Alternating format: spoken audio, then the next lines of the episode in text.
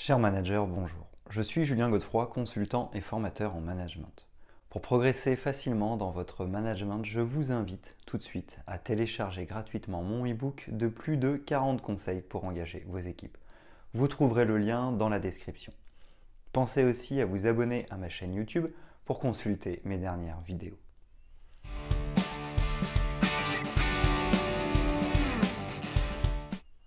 Que vous soyez une start-up, une PME, que vous apparteniez au monde des grandes entreprises, garder ces équipes et limiter le turnover est un enjeu essentiel en gestion des ressources.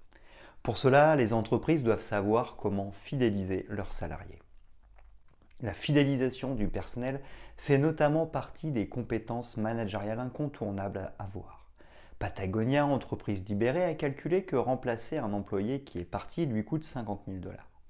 En effet, le départ ou l'absentéisme répété d'un employé génère une perte de productivité et de production immédiate. Il faut alors recruter un nouveau collaborateur le plus rapidement possible. Le processus de recrutement est organisé par le manager ou par le service des ressources humaines. Cela demande du temps entre les recherches des nouveaux collaborateurs, l'entretien de recrutement et les formalités administratives. Enfin, une fois choisi, nous allons devoir investir à nouveau du temps et de l'argent dans l'intégration et la formation du nouveau salarié. La fidélisation des salariés doit être intégrée au management des ressources humaines. C'est éviter de dépenser de l'argent inutilement. C'est aussi conserver une personne dont les compétences et les valeurs correspondent à son travail et à la culture d'entreprise. Nous pouvons aussi déléguer plus efficacement, ce qui nous fait gagner du temps et de l'énergie. Bien évidemment, si la personne n'a pas les valeurs de l'entreprise, il va être difficile de continuer à l'accueillir. Mais dans les autres cas, nous avons tout intérêt à savoir comment favoriser l'engagement des salariés. Voici 5 points majeurs pour savoir comment fidéliser ces salariés. Je vais me baser fortement sur le sondage OpinionWay, les Français et le bien-être au travail réalisé pour HubOne. En effet, rien de tel que d'écouter les salariés français sur ce sujet pour mieux comprendre.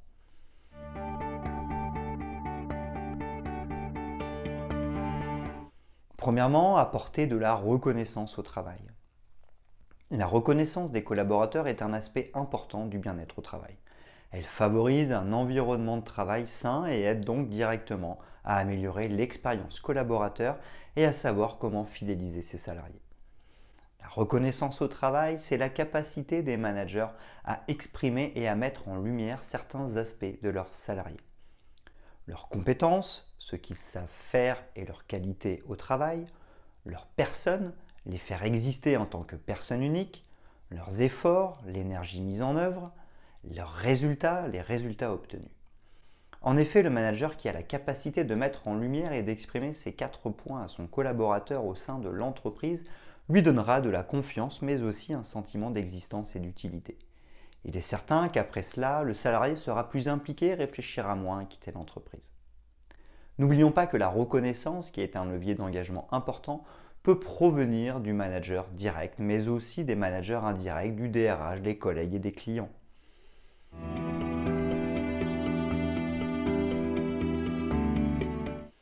Deuxièmement, privilégier une ambiance bienveillante aide à la fidélisation des salariés. Le deuxième aspect est celui de l'ambiance conviviale entre collègues de travail. Savoir comment fidéliser ses salariés, c'est savoir créer un cadre de travail approprié pour développer un climat social optimal. Quoi de plus difficile que de se rendre sur son lieu de travail alors que les équipes ne peuvent plus se supporter et se tirent dans les pattes? L'ambiance de travail est donc un des leviers de motivation qui doit être pris très au sérieux. Pour cela, le manager devra être vigilant au ressenti de ses équipes grâce notamment à une bonne écoute. En plus de développer la confiance et d'encourager les collaborateurs, elle favorise la cohésion et contribue au développement du sentiment d'appartenance. Mais il devra s'assurer aussi que la communication interne se passe correctement. Former ses équipes au protocole de communication non violente les aidera à échanger notamment en cas de tension. Ensuite, la gestion des conflits fait partie des leviers majeurs de la qualité de vie au travail. Le manager devra donc être en mesure d'y faire face et de les régler sans les faire traîner. Enfin, le symbolique baby-foot est toujours d'actualité. Peu importe si vous l'achetez ou non, mais avoir un espace de détente pour les pauses et les repas est crucial pour entretenir la motivation des salariés. En effet, l'environnement dans lequel nous évoluons a un impact direct sur nos humeurs et nos relations sociales. Il faudra donc en prendre soin ne pas hésiter à laisser les équipes l'aménager. Investir un peu de notre budget dans l'amélioration des conditions de travail est suffisant mais surtout très rentable.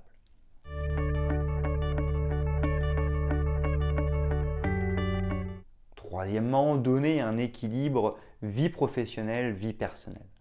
Un troisième aspect pour mieux comprendre comment motiver ses salariés est celui du fameux équilibre entre la vie professionnelle et la vie personnelle. En effet, les salariés ont aussi envie de profiter de leur famille, d'avoir des loisirs et d'avoir du temps pour soi. Je pense que c'est encore plus vrai pour les nouvelles générations.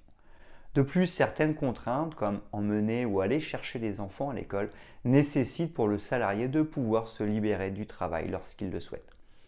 La souplesse des horaires est donc un avantage certain qui fidélisera l'employé.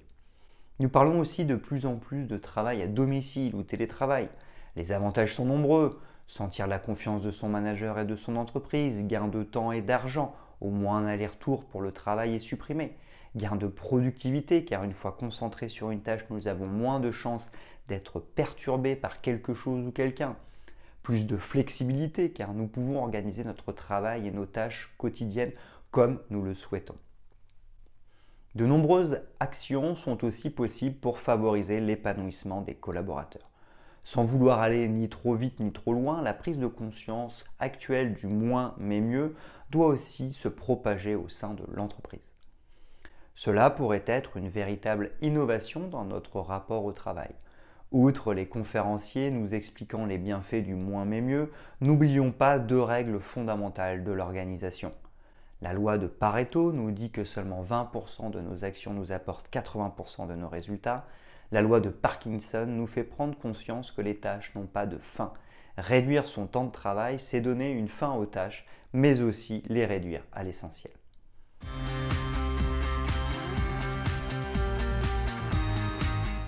Quatrièmement, fixer une rémunération juste pour fidéliser ses salariés. Je n'ai que très peu évoqué ce sujet sur mes différentes vidéos. C'est l'occasion car le salaire est aussi un enjeu pour la motivation des salariés.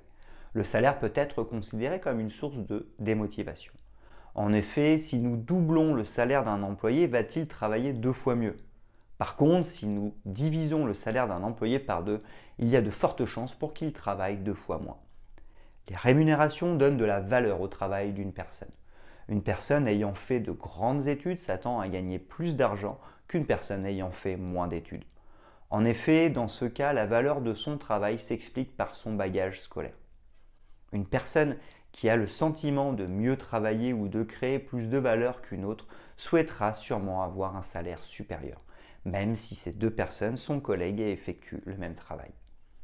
La notion de ressenti est essentielle et le manager devra être en mesure d'expliquer les différences ou égalités de salaire pour donner du sens. Cet exercice est toujours difficile car nous touchons le ressenti et la vision de chaque collaborateur.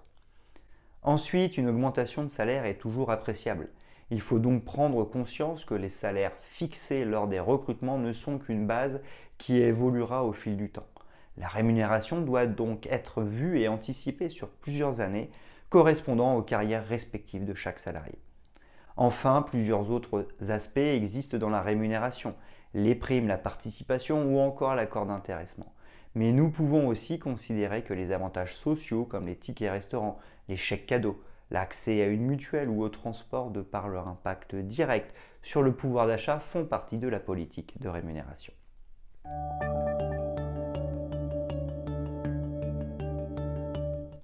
Cinquièmement, valoriser l'intérêt du travail confié.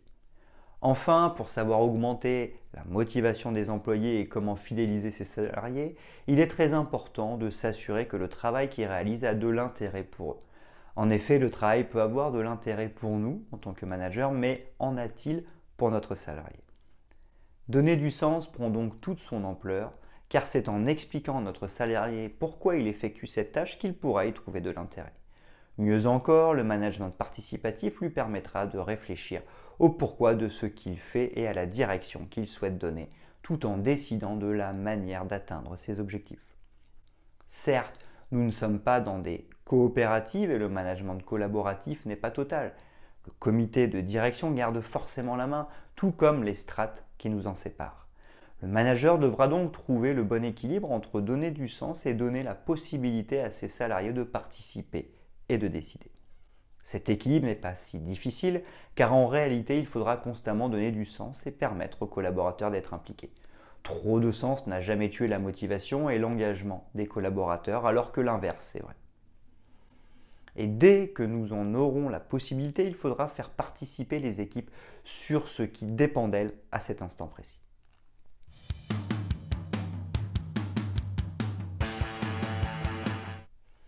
Vous l'aurez compris, négliger le capital humain d'une entreprise peut vite coûter cher et la fidélisation de vos collaborateurs dépend directement des conditions de travail.